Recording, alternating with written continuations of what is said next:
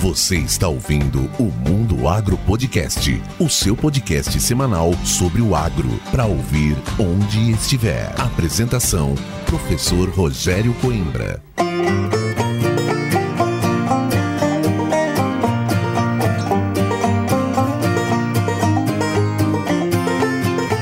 Começa agora mais um episódio do Mundo Agro Podcast, o seu podcast semanal sobre o agro para ouvir onde estiver e quando quiser. No episódio de hoje eu converso com o engenheiro agrônomo Fábio Gebert. Ele é especialista em agricultura de precisão e vai nos falar sobre os cuidados com a semeadura e também sobre uma nova tecnologia que é a semeadura com taxa variável de sementes. Então fica aqui com a gente e vamos aprender mais sobre os cuidados cuidados para uma semeadura inteligente.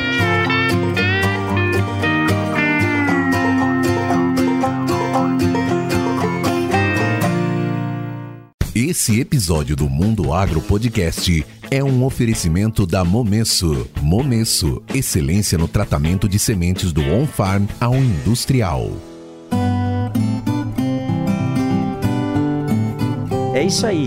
E nesse episódio do Mundo Agro Podcast, eu trago aqui o engenheiro agrônomo Fábio Gebert. Ele é especialista em agricultura de precisão e nós estamos começando a safra 2022-2023. E a demanda daí de você, que é nosso ouvinte, perguntando sobre algumas características e técnicas de inovação em plantio principalmente a semeadura com taxa variável de semente. E o Fábio aceitou de primeira bater esse papo e hoje nós vamos trazer um pouquinho de informação aqui no Mundo Agro Podcast sobre o processo de semeadura e vamos falar também sobre a semeadura com taxa variável de sementes. Fábio, tudo bem? Seja muito bem-vindo ao Mundo Agro Podcast. Como é que tá, professor? Tudo bem? Obrigado pelo convite aí, primeiramente. Sempre um prazer poder estar se comunicando com o pessoal aí, trazendo um pouco de conhecimento, um pouco do que a gente vive aqui, né? E tamo aí. Obrigado pelo convite mais uma vez. Joia.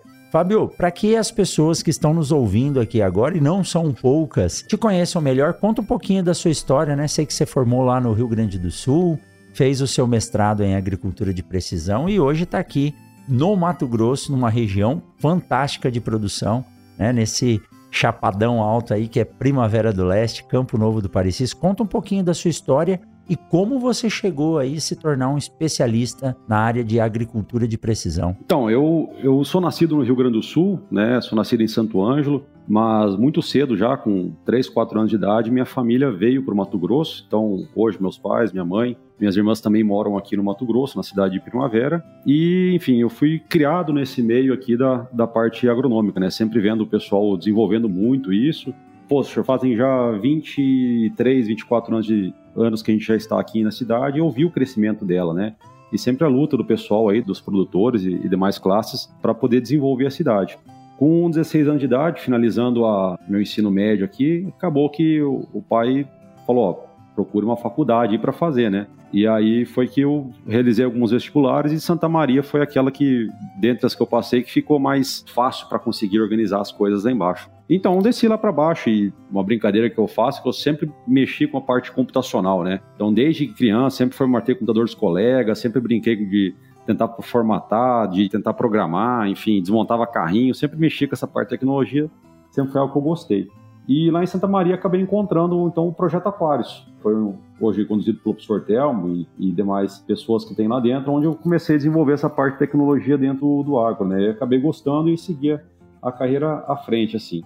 Com isso, professor, a gente tem o estágio, né? Final de curso, acabei dando um pulinho aqui em Primavera para ver se tinha alguma oportunidade aqui. Foi onde o pessoal da Grossolos aqui, na pessoa do Gustavo, me aceitou para fazer o estágio, realizei o estágio aqui e ao término dele eu recebi tanto o convite do Gustavo aqui para ingressar na empresa, bem como também do professor Telmo ali embaixo para ingressar no mestrado, né? E com essa dupla situação aí eu acabei é, optando pelos dois. Foi um, um pouco apertado ali, mas a gente conseguiu fazer as duas situações, então passava duas semanas aqui, duas semanas embaixo e ia conjuntando as, as, duas coisas, né? Finalizei o mestrado em agricultura de precisão, fiz uma viagem daí para a Austrália, fiquei um ano fora e no retorno meu da Austrália para cá acabei ingressando mais forte dentro da empresa aqui para poder estar tá ajudando aqui no desenvolvimento, né, de novas tecnologias, de colocar isso no campo.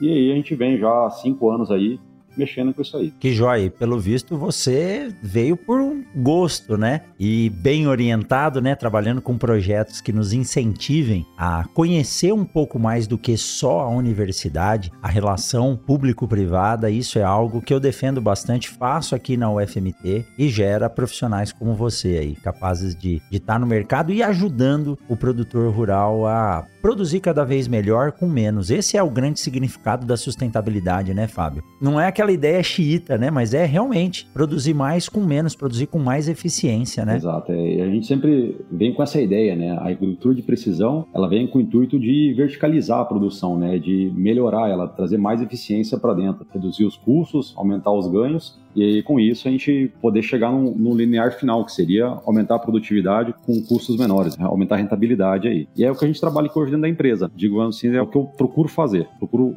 colocar tecnologias no campo que vão entregar isso aí pro produtor. E o que é legal, para mim, às vezes é ruim porque eu vejo que eu tô ficando velho, sabe? Mas é, é, é, um envelhecer bom junto com os alunos, porque a gente se sente novo, mas no briefing aqui, na nossa conversa, que já deu quase um podcast, quase uma hora, né, Fábio? Nós vimos que nós temos alguns conhecidos em comum. Por exemplo, vocês trabalham com uh, o Rodrigo Trevisan, né, lá da da Smart Agro, que foi aluno nosso aqui e defende bastante essa agricultura de precisão. Já teve aqui no Mundo Agro Podcast também batendo um papo.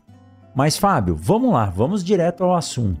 Nós estamos agora, né? Estamos gravando esse episódio no dia 5 de outubro de 2022, início da safra 22-23. A chuva deu uma segurada e agora ela veio de vez e todas as máquinas estão no campo. Conversava pelo WhatsApp com um amigo lá do Agro Depende agora. Ele perguntou para mim se já tinha mais trator do que carro na rua. Eu falei, tá quase assim, né?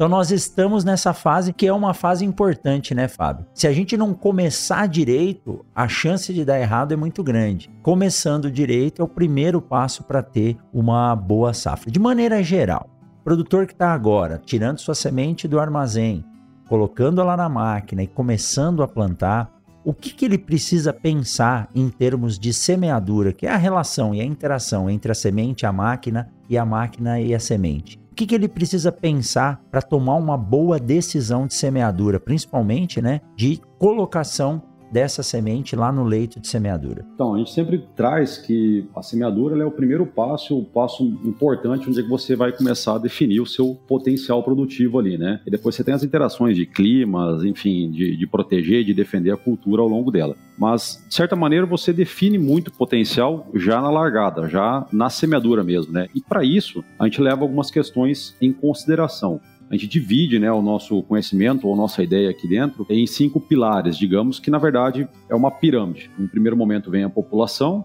depois vem o espaçamento entre as sementes, depois a singulação dela, e por fim a gente trabalha a parte de emergência também dela. Então, nesse primeiro momento, o que, que o pessoal procura muito é conseguir definir qual seria a população necessária para poder estar tá atingindo, né, ou estar tá colocando isso ali na lavoura. E aí eu sempre trago que a gente muitas vezes pensa, ah, vou colocar 320 mil sementes de soja, vou colocar 450 mil sementes de soja, né, por hectare.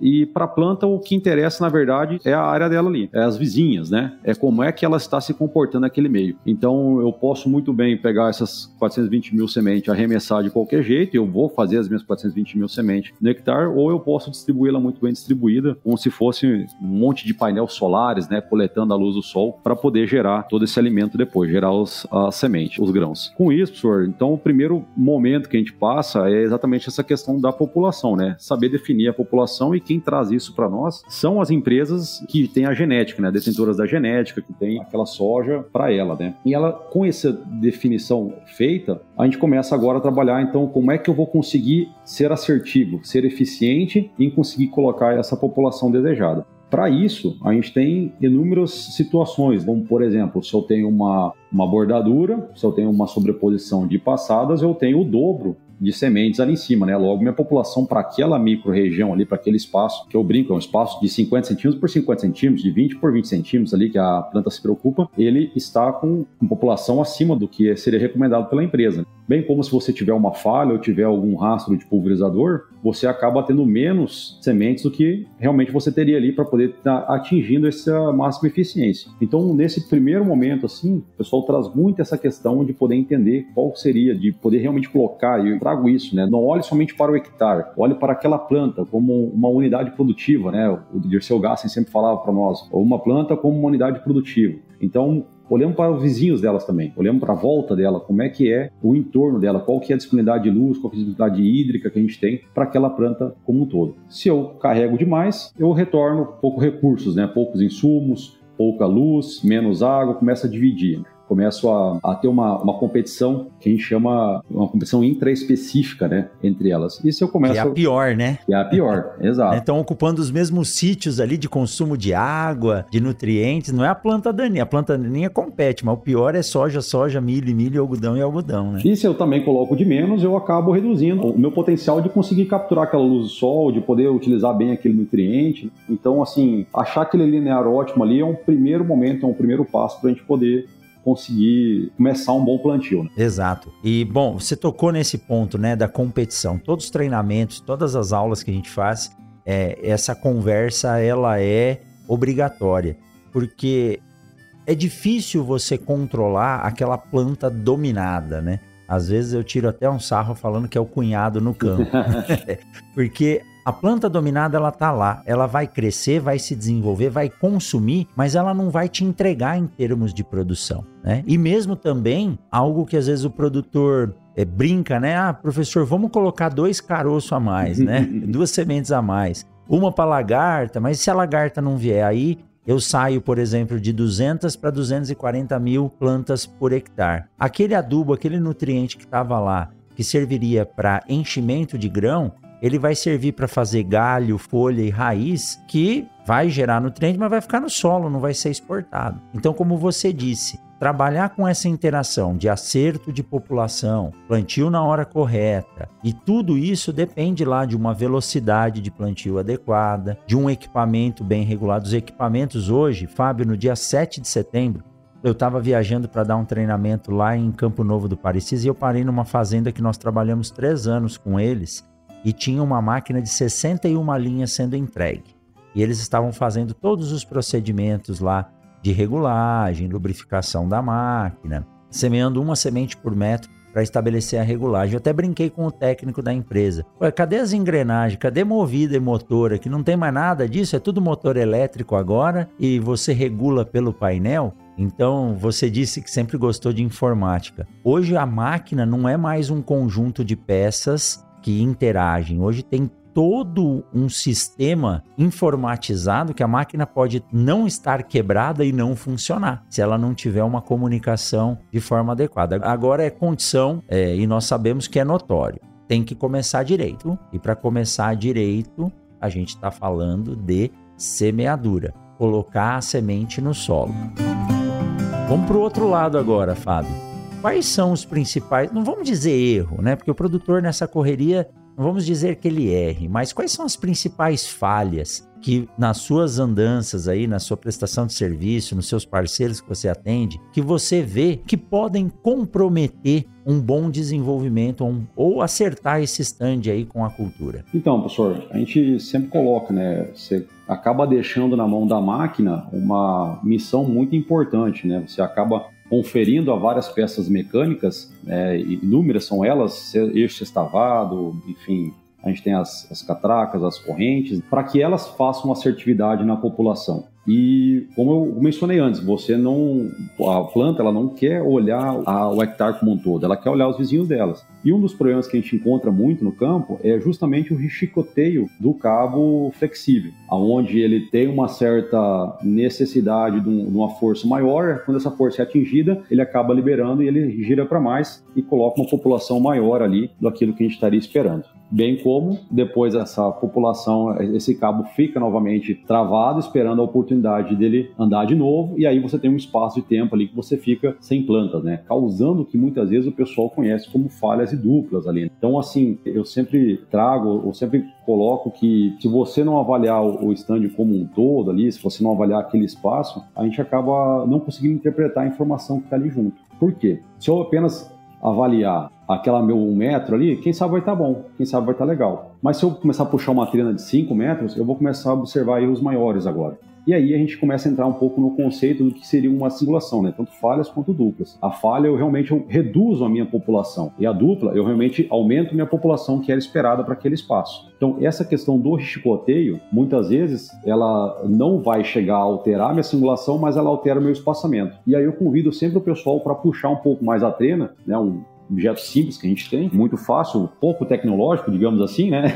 que a gente possa levá-la para o campo e puxar uns 5 metros, puxar às vezes 10 metros, para a gente entender. Se eu estou esperando 87 plantas naquele espaço ali, eu consegui 86, então peraí, agora realmente eu tenho uma falha. Qual seria, qual é o componente dentro da máquina que vai me entregar essa falha?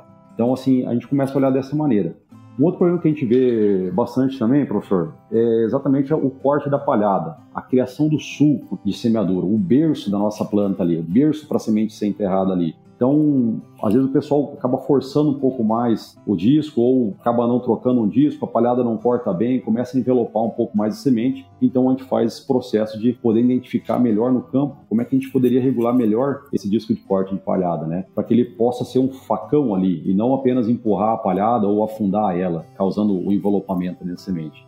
E junto com isso também, professor, algo bem simples que é legal da gente poder olhar é aqueles bracinhos. Né? A gente tem os bracinhos da roda limitadora que vai encontrar um batente em T no nosso carrinho. Praticamente todas as máquinas funcionam dessa maneira. E se a partir do momento que esse bracinho ele já não está em contato com o batente em T ali, sinal que a minha profundidade de semeadura está começando a ser alterado. Variar. É variar, exato. Então quer dizer que eu estou começando a colocar em outra profundidade. Se eu coloco em outra profundidade, eu trago outra condição para o embebedamento né, da semente, para ela poder absorver aquela água. E com isso eu também altero então o nosso tempo de emergência. Eu gostaria de ter todas as plantas emergindo em 24 horas e aí eu começo a poder observar que algumas acabam demorando 48, outras 56, outras 72 horas para poder emergir. E aí cria exatamente o que você comentou antes, né? A parte de plantas dominadas e dominantes sendo encontradas na lavoura. Então, assim, esses são alguns dos aspectos que a gente mais encontra aí e que a gente mais procura trazer alguma informação, alguma maneira de poder, no momento, ali, em tempo real, poder corrigir isso aí. Vou de trás para frente aqui, porque você fez observações muito legais, sabe? Que realmente a gente acaba vendo no campo.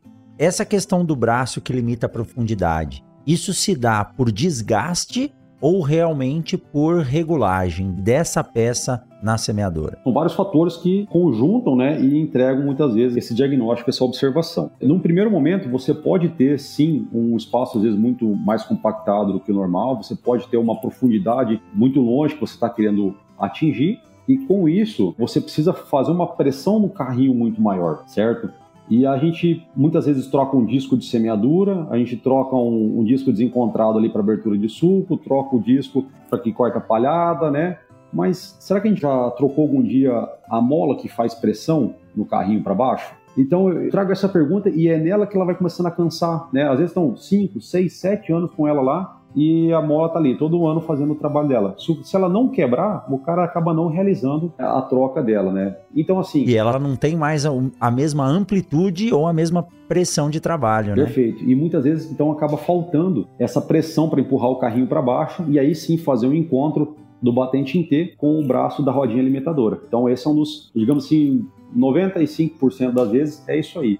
Fora aqui também, professor, eventualmente você está ali no campo, ela está encostando de repente você acaba encontrando um, pouco mais de palhada naquele espaço. Ou você começa plantando de manhã, você tem uma umidade no solo. Ao longo do dia, ele vai secando. Então você chega de tarde, chega de meio-dia, o solo já está em outra condição para ser plantado teoricamente, né, e na prática a gente acaba observando isso, você teria que exercer uma pressão diferente também nela. O que, que a gente vê na prática? Seta uma pressão de manhã e sai fazendo ela o dia todo, né? O dia inteiro. O dia inteiro com ela. A gente sabe da, né, que é muito bonito, às vezes, a gente está conversando aqui, trocando essa ideia, levando esse conhecimento, mas que lá na prática, no dia a dia, é diferente. Então, assim, eu só peço para que o pessoal realmente tome cuidado para que você tenha esses dois caras em contato, para que você possa ter uma uniformidade melhor no depósito da semente, na profundidade que você entrega essa semente, né? Então, esse seria uma, uma grande observação aí. Vale também lembrar, professor, só para a gente dar uma complementar nessa questão,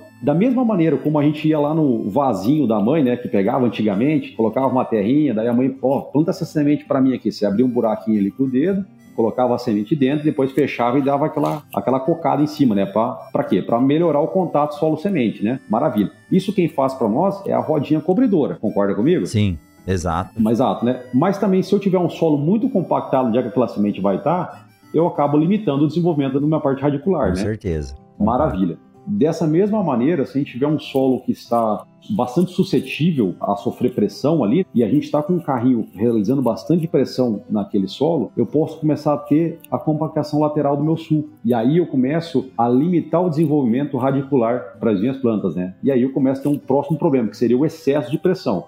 Se por um lado eu tenho a falta de pressão quando o batente em T não está em contato com a rodinha limitadora, por outro também eu posso ter um problema de compactação lateral do sulco se eu tenho um excesso de pressão nessa minha rodinha limitadora também. Que é o espelhamento, né? O pessoal isso. fala que é o espelhamento do sul. Uhum. É isso aí. Fábio, mas você disse assim, ó, não, a gente sabe que no dia a dia, nesse procedimento agora, que é uma rotina praticamente de guerra, né? Ainda mais que atrasou um pouco. Podemos dizer que atrasou, né? Mas agora a gente tem que afiar o machado, Fábio. A gente tem que tomar o cuidado. Você citou o grande Dirceu, e o Dirceu falava que uma boa produção, uma semeadura de qualidade, ela está no detalhe. E o detalhe está ligado no capricho. E muitas vezes a gente ouve mesmo a pessoa regular o pulverizador no começo da aplicação, a semeadora no começo da aplicação, o distribuidor de calcário e depois não regula mais. Então, poxa, vocês trabalham com agricultura de precisão. Nós comentamos lá, né, um pouquinho antes de começar a gravar. Agricultura de precisão é um sinônimo de sustentabilidade, é fazer mais com menos, é o uso racional dos recursos. Por que, que eu vou colocar 3 toneladas de calcário onde eu preciso de 500? Por que, que eu vou colocar 500 onde eu preciso de 3? Então, vale a pena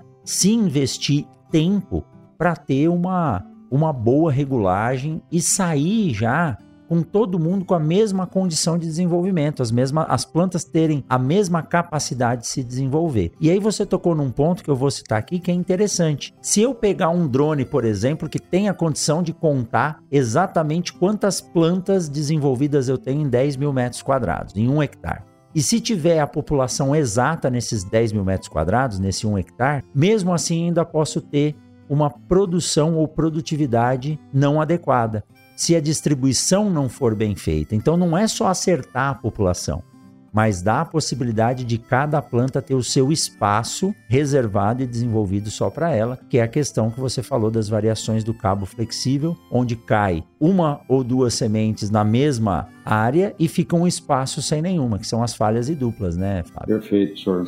E aí vale a pena a gente tentar, às vezes, segregar o conhecimento, segregar o problema. Porque uma coisa seria um problema de espaçamento e outra coisa seria um problema de singulação. Às vezes, quando a gente vai ter o chicoteio dado pelo cabo flexível, a gente acaba encontrando ele e olha assim: nossa, eu tenho aqui falha, aqui eu tenho dupla. Nossa, mas será que foi tão perfeito assim, né? Deu falha atrás de dupla, assim, uma atrás da outra, né? Então, a gente dá uma olhada para isso aí. E aí a gente começa a separar onde é que está o problema de um e onde é que está o problema de outro. Então eu sempre comento assim: se a gente puxar a trena e era para ter 87 sementes naquele espaço e a gente tiver as 87, então legal. A parte de singulação ela foi atingida. O que a gente pode encontrar muitas vezes ali que vai, digamos assim, tornar errado a nossa avaliação ou tornar menos efetiva, seria a gente ter um erro de espaçamento severo. Porque eu tenho minhas 87 sementes que era para ter. Então, elas estão singuladas corretamente.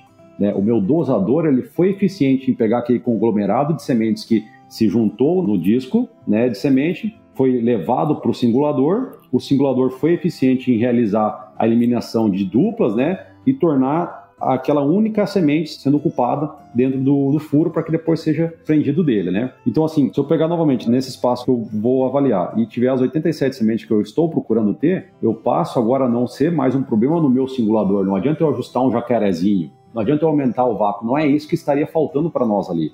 E sim, ver muitas vezes o cabo flexível, ver o tubo condutor de semente se não está dando um repique lá dentro, se não está dando um chicoteio, ver como é que está a estruturação mecânica da minha linha, se ela está chacoalhando muito, se ela está balançando muito. E aí, pegando junto com isso aí, a gente volta, vê que está tudo conectado, né, professor? Sim. A gente volta para olhar de novo lá para minha abertura de sulco, né, durante a semeadura. Novamente, se eu começo a querer acelerar mais, o pessoal que está um pouco mais atrasado gosta de começar a acelerar um pouco mais, eu começo a necessitar um pouco mais de pressão na linha novamente, porque eu começo a ter mais solo querendo empurrar por ela no mesmo espaço de tempo. Né? Então a gente começa a observar isso também. O pessoal quer dar uma avançada na velocidade e aí a semente começa a chacoalhar mais, o carrinho começa a chacoalhar mais e eu começo a ter um, um, problema na parte de distribuição, né? Também é um outro problema que a gente acaba encontrando bastante aí. É isso aí. Pode estar tá tudo certo, mas ainda aquela fase final dessa indústria de colocar semente no solo, ela pode causar esses ricocheteios. E aí, Fábio, a gente conversando no dia a dia, o produtor fala: "Ah, professor, mas é irracional você dizer que eu tenho que trabalhar com uma velocidade baixa durante o plantio". E a maioria dos operadores, por isso que eu digo que Fábio que treinamento é um negócio que não pode parar de ser feito.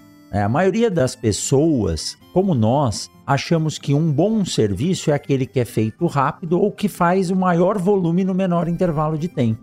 E quando a gente está falando de operação de plantio, lógico, de pulverização também, mas principalmente na operação de plantio, eh, não é a velocidade ou o número de hectares plantados por hora ou por dia que vai causar um bom rendimento, né? Às vezes as pessoas dizem, ah, não dá para ter uma receita, não dá para ter uma receita de velocidade. Mas a gente sabe andando no dia a dia que quem está plantando aí, semeando em torno dos seus 5 km por hora, geralmente está fazendo um trabalho bem feito, independente do equipamento, né, Fábio? Porque próximo item aqui que nós vamos falar é de novas tecnologias, mas se a gente andar lá pelas regiões do Brasil onde as áreas são mais montanhosas, onde nós temos condições não tão planas como aqui no Mato Grosso, as semeadoras de disco horizontal de 8, 10, 12 linhas, elas são efetivas e estão trabalhando aí.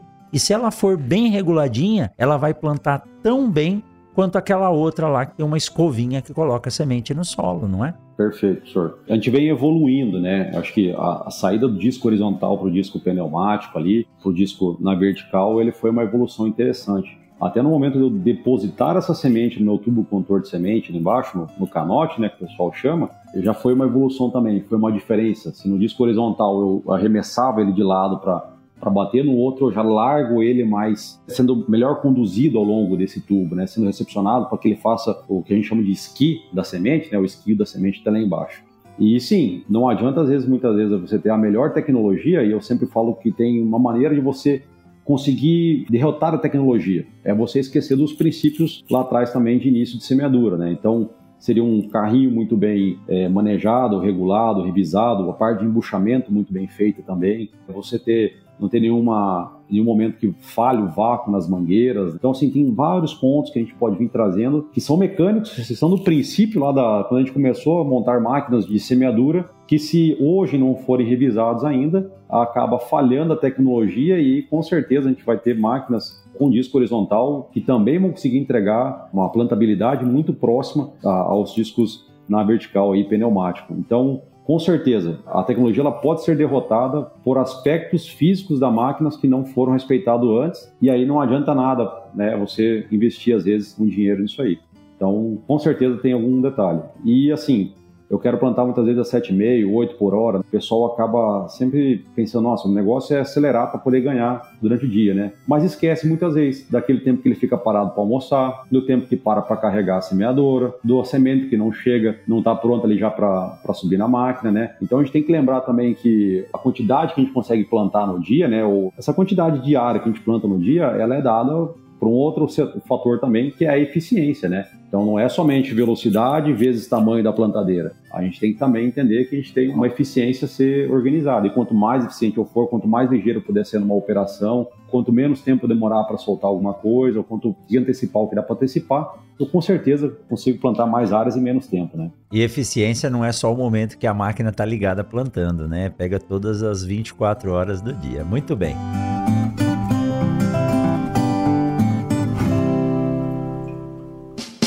Siga o Mundo Agro Podcast nas redes sociais: Instagram, Facebook e Twitter. Arroba Mundo Agro Podcast.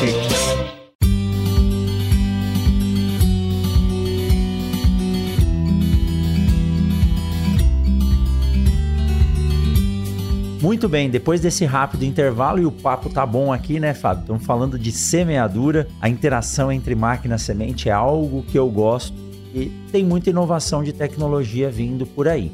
E um dos nossos ouvintes que mandou essa pergunta aí sobre semeadura com taxa variável. Desde que eu entrei na universidade lá em 98, agora já estão sabendo minha idade aqui, se falava né, em aplicação de adubo com taxa variável. Começou lá com calcário com taxa variável, mas semente eu preciso variar a população de plantas dentro de uma área, dentro de um talhão, Fábio. Isso vai me trazer aí essa sustentabilidade que nós dissemos, isso já é uma realidade e é possível fazer de forma adequada? Maravilha, professor. Excelente pergunta. Eu acho que a gente vai caminhando, a gente vai entendendo cada vez mais como é que funciona uma planta e quais são os, os insumos e os recursos, né, que ela precisa para fazer um bom desenvolvimento. E aí eu sempre trago assim, né, quando o pessoal leva para campo, é o pessoal das sementeiras, ele leva para campo para poder definir aquela população ótima para aquela cultivar ali de soja, por exemplo, eles acabam é, pegando um, um medião, né, uma média daquela região, da altitude, daquele espaço.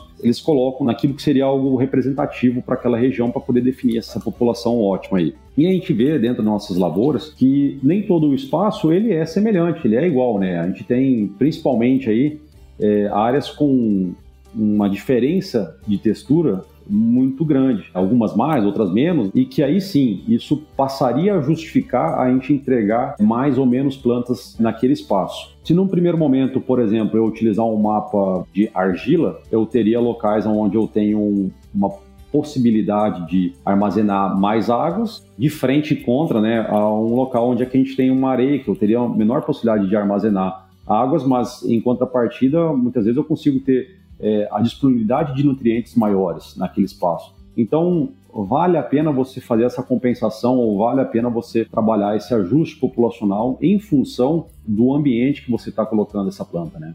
Sim, é isso mesmo. E agora vem a pergunta: como é que funciona essa questão da semeadura com taxa variável? O que, que eu preciso em termos de equipamento e qual que é a metodologia utilizada para isso? Beleza, professor. Vamos fazer um, um briefingzinho aqui de como é que como é que foi a evolução né, histórica, enfim, dessas ferramentas aí que a gente tem para poder estar tá colocando a taxa variada de semente. Primeiro momento a gente tinha uma única máquina e você fazia uma população basicamente taxa fixa para toda ela através das correntes, né? A relação da movida motor ali, e a gente tinha esse tipo de engrenagem. Então, se você quisesse, ah, a partir desse talhão aqui para baixo, que eu estou chegando mais perto da mata, que eu tenho uma condição de solo diferente, eu quero colocar mais semente de soja, você tinha que ir lá atrás e ajustar né, a movida motor através de uma tabelinha que a gente tinha e tudo mais. Passou o tempo, o pessoal começou a ter agora, então, passou o tempo, na verdade, já faz um bom tempo que tem isso aí, uns 6, 7 anos aí, tranquilamente, que a gente começou a ter, então, a sair aquele rodado que fazia a geração, né, que, que era o motor, que era a rodinha girando para poder gerar para uma engrenagem, um eixo estavado assim por diante. A gente eliminou isso aí e colocamos um motor hidráulico. Então, existe um comando hidráulico que vem lá do trator, e aí, através da abertura maior ou menor, ele gira mais ou gira menos, e a gente pode fazer então uma taxa variada,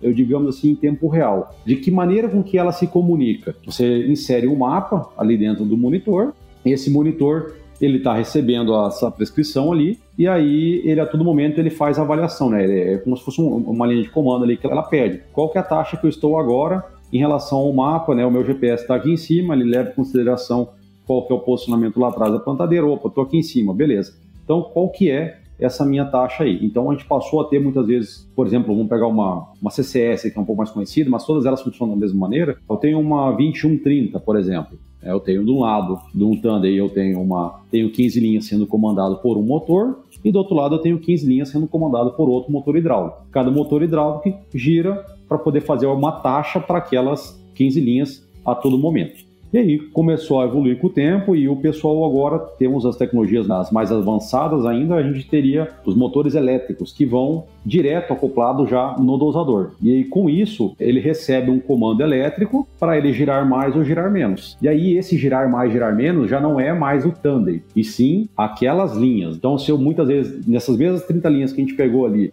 antes a gente tinha dois motor, um do lado um tocando 15 linhas, outro tocando 15 linhas, Agora a gente tem um motorzinho tocando cada linha. Então quer dizer que se porventura eu estou passando uma faixa de transição desse meu mapa ali de prescrição de semeadura taxa variada, eu começo a variar minha semente linha a linha também. Então ele se torna possível de se fazer essa variação semente linha a linha mais recente. Então a gente fala assim que os motorzinhos, né, os motores elétricos aí, aí eles conseguem fazer uma não só uma taxa variada de semente, não só um desligamento linha a linha, não só uma competição de curva, mas todo um manejo, né, todo uma interação com o que realmente você está precisando, de maneira linear, de maneira individual para cada linha que você está tendo. Que joia. E depois lá na frente a gente pode falar um pouquinho mais disso, quando você tem essas transições de mapa, tem uma outra característica que as semeadoras podem trazer hoje também, que é o corte de seção, né, para não haver a sobreposição das linhas. Mas, o Fábio, se eu não tiver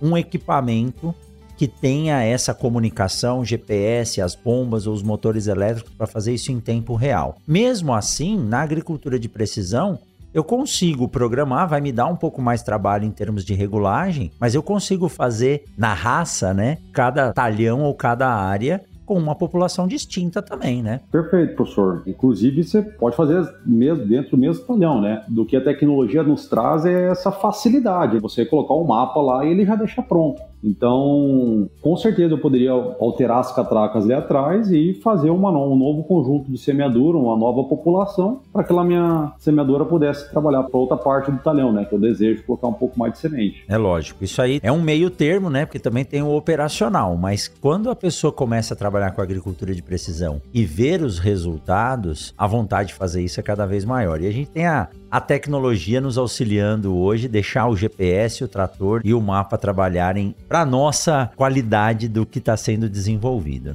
Fábio, em relação agora ao chamado corte de seção ou não plantio onde não deve nascer planta. O corte de seção é algo que já vem sendo utilizado. Eu não sabia que a taxa variável já há sete anos já se conhece e trabalha com isso, né? Mas o corte de seção é algo que a gente vê mais no dia a dia. Mas para que a semeadora possa fazer essa não sobreposição, ela precisa de algumas ferramentas específicas. Como que funciona do ponto de vista técnico o corte de seção? E eu queria também que você falasse um pouquinho sobre essa questão de não plantar onde, por exemplo, a roda do pulverizador vai matar a planta ou vai passar por cima da planta, né? São duas coisas que nos ajudam a ter economia em termos de semente, mas também do ponto de vista sanitário, uma planta quebrada pode ser a porta de acesso ou entrada de um patógeno que pode se espalhar lá pelo campo. Então, a agricultura de precisão, junto com as suas técnicas, vem ajudar isso também. E como você disse lá, tá tudo misturado, né? Então a gente tem que caprichar em cada uma das partes. Então, vamos lá, como é que funciona a questão do corte de seção? Os mais conhecidos um pouco no mercado aí, elas teriam 16 seções, e aí você fala qual que é a linha que está atrelada àquela seção. Né? Grande, assim, um, um bom volume no mercado. Esse foi um primeiro momento que a gente teve e aí ele realizava a abertura no chicote, no chicoteio, vem um cabinho extra. Naquele chicote que a gente comentou antes que faz o chicoteio, que é o que toca, aciona a linha, ele tem um cabinho extra ali que ele faz a abertura ou fechamento de uma válvula, como se fosse uma solenoide ali que abre e fecha. Então a gente começa a cortar a seção, começa a fazer o desligamento de seção através dessa maneira. Pode ver que muitas vezes então eu estou com a máquina girando, só que ali ele vai lá e desacopla, logo o meu dosador para de girar e aí para de mandar a semente para baixo. Mais recentemente, o pessoal começou a aumentar um pouco esse número de sessão, então a gente tem um número de sessão maiores. Você pode aí colocar daí uma linha por sessão e aí você vai ter um desligamento linha a linha. A gente tem também a Stara, que desenvolveu dentro do dosador dela, como se fosse uma aletinha. No momento que ela tem que abrir, ela mantém aberta e permite o fluxo da passagem da semente, a semente então é semeada, e se caso ela tenha que desligar, ela acaba voltando para baixo, é um servo motor que tem ali, ele acaba voltando para baixo e aí a semente ela continua rodando, continua passando pelo processo de singulação, continua sendo singulada e, tentando ser depositada lá embaixo, mas esse servomotor ele fecha a cavidade e aí ele volta para a câmara de semente essa semente. Então a gente tem essa essa maneira aí. Vou até te interromper aqui agora. Você falou desse corte de sessão da Stara. Quem está nos ouvindo agora, depois vai lá no Instagram do Mundo Agro Podcast. Depois da capa do Fábio no episódio, eu vou colocar a foto dessa aleta que faz o fechamento da sessão que eu tirei recentemente vendo uma máquina dessa aí de 61 linhas, tá? Desculpa te interromper, Fábio. Não, que é isso, professor. Sempre bom essa parte de ilustração aí, isso muito bem-vindo também. E aí a gente vai ter, então, mais recentemente, os motorzinhos, que a gente fala, que faz faz um desligamento linha a linha, porque se de uma maneira eu preciso que ele gire para poder fazer o depósito de semente e aí o quanto ele vai girar vai me dar a população, por outro lado, se eu também desligar ele ou ele parar de girar, ele também para de me entregar a população, né? Então a gente começa a ter um desligamento linha a linha através de um controle do motor elétrico que está acoplado a ela, que está associado àquela linha ali. Então, basicamente, se a gente for lá do mercado, seriam esses, assim, o conjunto de ferramentas aí, o conjunto de tecnologias que a gente teria para fazer um desligamento de seção ou um desligamento linha a linha da parte de semeadura. E Fábio, isso não se limita às semeadoras, né? Então hoje a gente sabe que a área de tecnologia de aplicação de defensivos também tem trabalhado dessa forma.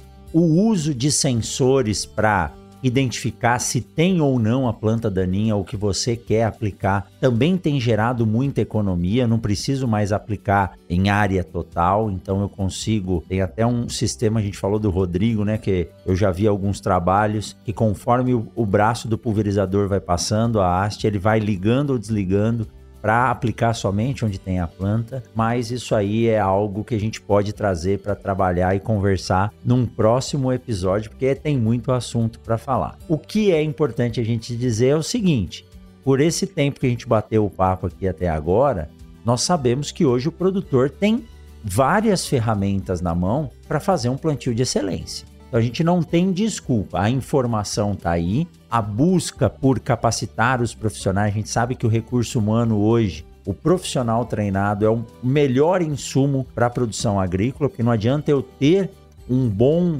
equipamento, mas se eu não tiver um operador capacitado. Mas o que é importante dizer, não tem desculpa. Você está aí, né, Fábio, trabalhando com a sua equipe, com a sua empresa, disponibilizando esse serviço para os produtores. Então basta o produtor querer porque o custo de produção hoje é alto.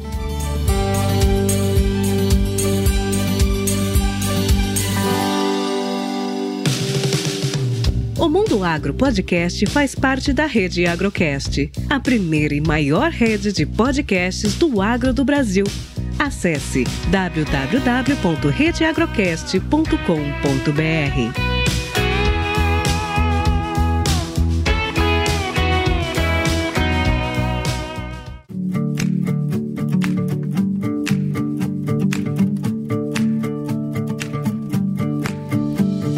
Mas, Fábio, tem muita coisa para se falar. Antes da gente terminar aqui, eu queria que você falasse um pouco da sua prestação de serviço, do trabalho que você faz. Fale um pouco da AgroSolo e quem quiser, por acaso, entender um pouquinho mais que nesses 40, 50 minutos aqui não deu tempo de entender, como é que ele faz para entrar em contato com você e trocar uma ideia? Legal, professor. Eu parto toda a clínica de plantio e plantadeiro, clínica de operadores que a gente ministra aqui dentro, né, leva isso para as outras fazendas. Eu parto sempre do seguinte princípio: a gente só usufrui daquilo que a gente conhece. Então, se eu não entendo o que eu estou fazendo, ou se eu não estou, de certa maneira, compreendendo o que está acontecendo ali, como é que eu vou ter um olhar clínico para poder levar aquela ideia ou poder achar a solução do problema ali? E aqui na AgroSolos, uma das nossas diretrizes é a parte de educação, de ensinar, né? Então, a gente tem hoje aqui dentro, sou eu que ministro até, o Fernando lá no Vale também ministra, as clínicas de plantio e plantadeira, que elas são voltadas para ter um dia todo com a fazenda, para poder estar tá organizando as plantadeiras, poder estar tá ajudando os produtores a enxergar muitas vezes aquilo que está ali, está na frente, mas a gente não tem aquele olhar clínico para poder estar tá observando.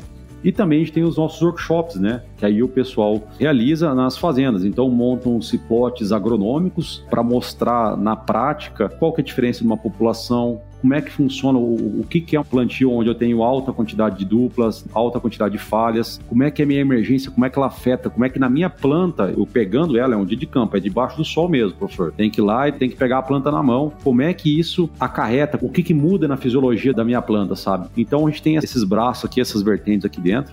A gente fica sediado na região de Primavera do Leste, mas temos a nossa segunda filial lá em cima, já na região do Vale, fica em Canarana, lá em cima, né? e a gente atende todo esse conglomerado aqui, Rondonópolis, Campo Verde, Paranatinga, né? região do Vale lá em cima, cada uma com a sua intensidade, com a sua necessidade ali, sempre trabalhando lado a lado com o produtor, buscando levar cada vez mais essa tecnologia. E um negócio muito legal que a gente procura fazer aqui dentro é colocar por etapas. Então, se num primeiro momento o cara não tinha nada, opa, ele já veio para alguma coisa que melhora o plantio dele, independente da situação, então eu começo no primeiro momento, ó, vamos organizar a sua plantadeira, vamos fazer o feijão com arroz aqui, né? E a gente começa então a trabalhar feijão com arroz bem feito. Num segundo momento, opa, desligamento linha a linha, uma bordadura, né? Eu poder fazer primeiro o plantio do miolo do meu talhão, não planto nas cabeceiras. No segundo momento, eu venho então plantando as cabeceiras para fechar. Eu evito o amassamento das minhas plantas, eu evito aquele solo pesado em cima do nascimento da minha semente para germinação dela. Depois eu venho, opa, então agora a gente pode trabalhar, quem saiba, um tráfego controlado de máquinas. Às vezes o cara já quer antes um pouco isso, então a gente trabalha também plantar em nível, um plantio em nível, a realização de terraços, caso for interesse do profissional, do produtor também. E por fim a gente vem agregando outras, né, começando a ser cada vez mais minucioso, que aí entraria exatamente aquela parte, professor, da gente poder tirar muitas vezes o rastro do pulverizador durante a semeadura, né? eliminar aquela planta que está ali comigo. Se a gente for fazer uma, uma continha rápida aqui, vamos pegar cada rastro do pulverizador 40 centímetros, mais ou menos aí, né, para mais para cima, vamos fazer vezes 2, dá 0,80 centímetros. Vamos pensar que a gente tem um pulverizador de 30 metros quanto representa esses 80 centímetros num pulverizador de 80 metros. Então, se a gente pegar o 0,8 dividido por 30, a gente vai ter 2% e meio de semente que a gente coloca no campo e joga fora. Literalmente é isso que acontece, né? Muitas vezes pode até servir como uma entrada de patógenos, que nem o professor colocou muito bem aí. Então, a gente começa então com esse próximo passo, sabe? A gente vai cada vez mais escalonando o produtor, vai começando a cada vez mais trazer essa tecnologia para dentro, mas isso tem que ser um processo gradativo, né? Do inglês, um step by step, né? A gente vai começando a cada vez colocar isso mais. E aí, podendo chegar até no fim, a gente poder também tirar, por exemplo, o raspo pivô, que também vai acontecer, segue na mesma lógica do nosso pulverizador. Então a gente vai crescendo cada vez mais esse pacote, essa tecnologia embutida lá e sempre alinhado com o produtor, colocando devagarzinho, colocando cada, cada safra alguma tecnologia a mais, para que também não insira tudo, o cara não está pronto, muitas vezes preparado para receber aquilo, e aí ele acha que tem que fazer um monte de coisa e acaba se perdendo e nenhuma sai bem feita. Então eu prefiro introduzir tecnologias conforme vai avançando, conforme vai ganhando expertise a fazenda, conforme a fazenda vai é, participando das clínicas, vai participando dos workshops, vai entendendo o que está acontecendo e aí você vai avançando com ela para poder ser cada vez mais eficiente naquele plantio. E aí isso também gera toda uma economia, com certeza a compra de insumos não está barata, sementes é uma delas e a gente vai cada vez avançando, seja numa parte de semeadura taxa variada, entendendo com o produtor o que ele pede, o que ele procura. Muitas vezes o produtor já tem uma consultoria que que está atrelada junto, a gente também trabalha com a consultoria lado a lado para poder estar tá entregando no final do dia aquilo que ele precisa. Então a gente faz esse trabalho aí. Eu fico sediado em Primavera do Leste, professor, fico aqui, acabo correndo para outras cidades também para poder estar tá sempre ajudando. Se alguém quiser conhecer a empresa aqui algum dia, a gente fica na rua Maringá aqui, no centro da cidade praticamente. Recentemente a gente reformou o prédio aqui. O meu Instagram é Fábio H. Se alguém quiser procurar ou quiser procurar também a empresa é Agrosolos AP. E se alguém quiser o meu número aí, o professor também pode disponibilizar, bem como também a gente fica à disposição para sempre estar tá trocando ideia, entendendo, ajudando. Muitas vezes uma conversa de telefone te resume muita coisa, resolve muita coisa, né? Então, a gente está sempre à disposição para poder estar tá ajudando o pessoal aí. Muito bom, Fábio, muito bom. E quero fazer um agradecimento aqui ao Fernando Cucato, que está lá em Canarana agora. E quando eu tive essa demanda, eu liguei para ele. Ele falou: Ó, tô na correria aqui, mas pode ligar e conversar com o Fábio, que ele vai ter o maior prazer em te atender. Fábio, muitíssimo obrigado. Tá? Desejo uma boa safra a todos, a todos vocês aí da AgroSolos. Esse trabalho de agricultura de precisão é um trabalho fundamental para a agricultura moderna que a gente vive hoje principalmente para trabalhar com sustentabilidade e qualidade na produção. Um momento próximo a gente pode falar sobre isso aplicado à produção de sementes e eu tenho certeza que quem ficou com a gente até aqui agora está saindo mais informado e vai trabalhar com plantio aí, como dizia o grande Dirceu, no capricho, buscando sempre a melhor eficiência, a melhor margem na sua produtividade. Fabião, muito obrigado. Bom trabalho para vocês. Eu sei que vai ser corrido, intensificou bastante agora a safra. E assim que eu for a primavera, eu vou passar aí para você me pagar um café, tá bom? Forte abraço, Fábio. Muito obrigado. Com certeza, doutor. Obrigado aí, agradeço mais uma vez. E voltando agora do senhor aqui, para nós, quem sabe, tomar além de um café aí e poder conversar um pouco mais ainda também, tá bom? Com certeza. Valeu, Fábio. Obrigado. Um forte abraço para você e você que ficou com a gente até aqui. Agora, a gente se encontra na semana que vem em mais um episódio do Mundo Agro Podcast. Tchau, tchau e até mais. Você acabou de ouvir o Mundo Agro Podcast, o podcast semanal sobre o agro disponível na sua plataforma de áudio preferida. Siga o Mundo Agro Podcast no Spotify ou na Amazon, assine no Apple Podcast e se inscreva no Castbox ou no Google Podcast. E favorite no Deezer, assim você receberá uma notificação a cada novo episódio publicado. Eu sou o professor Rogério Coimbra e encontro você na semana que vem em mais um episódio do Mundo Agro Podcast.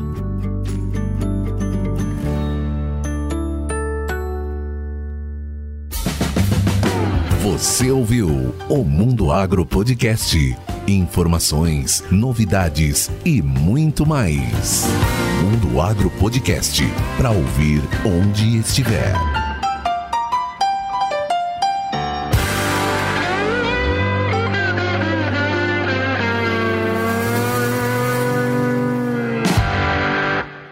Este podcast foi editado por Tiago Augusto.